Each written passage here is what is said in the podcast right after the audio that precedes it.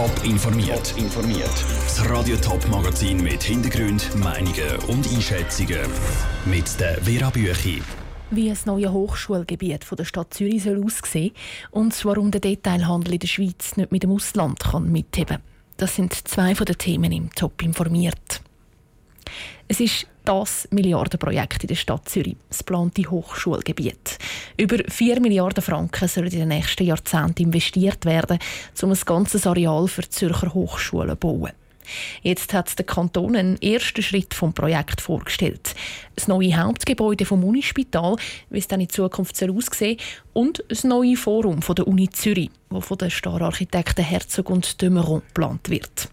Der Unirektor Michael Hengartner ist begeistert von den Plänen. Herzog Dömer haben es hingekriegt, nicht nur eine sehr gute architektonische Lösung zu finden, aber auch etwas, was städtebaulich hervorragend ins Quartier passt. Gleich wie das Hauptgebäude von der ETH, von der Uni, ist das Hauptgebäude jetzt von Herzog Dömer ein bisschen von der Straße weg.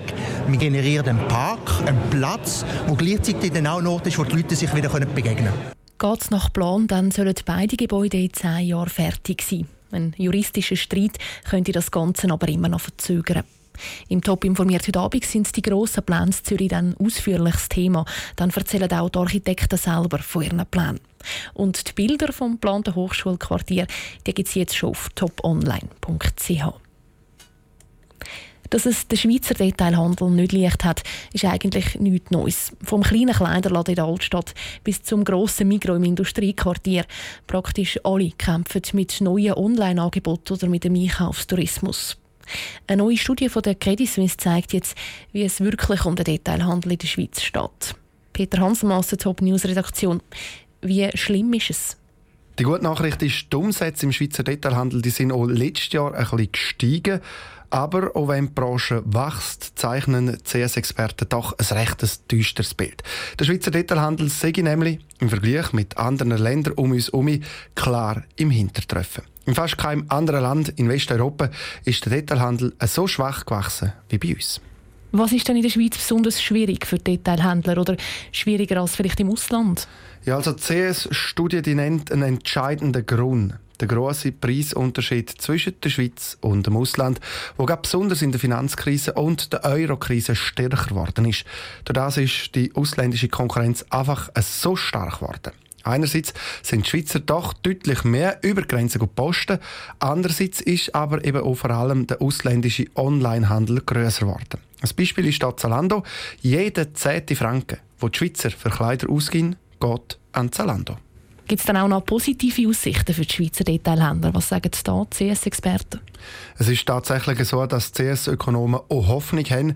Sie sagen, viele Firmen haben jetzt nämlich auch reagiert auf die neue Konkurrenz online und im Ausland und haben sich verändert mit neuen Angeboten oder Strukturen. Ob das dann aber wirklich helfen kann, das muss sich noch zeigen. Danke, Peter Hanselmann. Vielleicht noch ein Detail aus der Studie. Am schlechtesten war es 2018 für Detail Detailhändler, die Kleider verkaufen.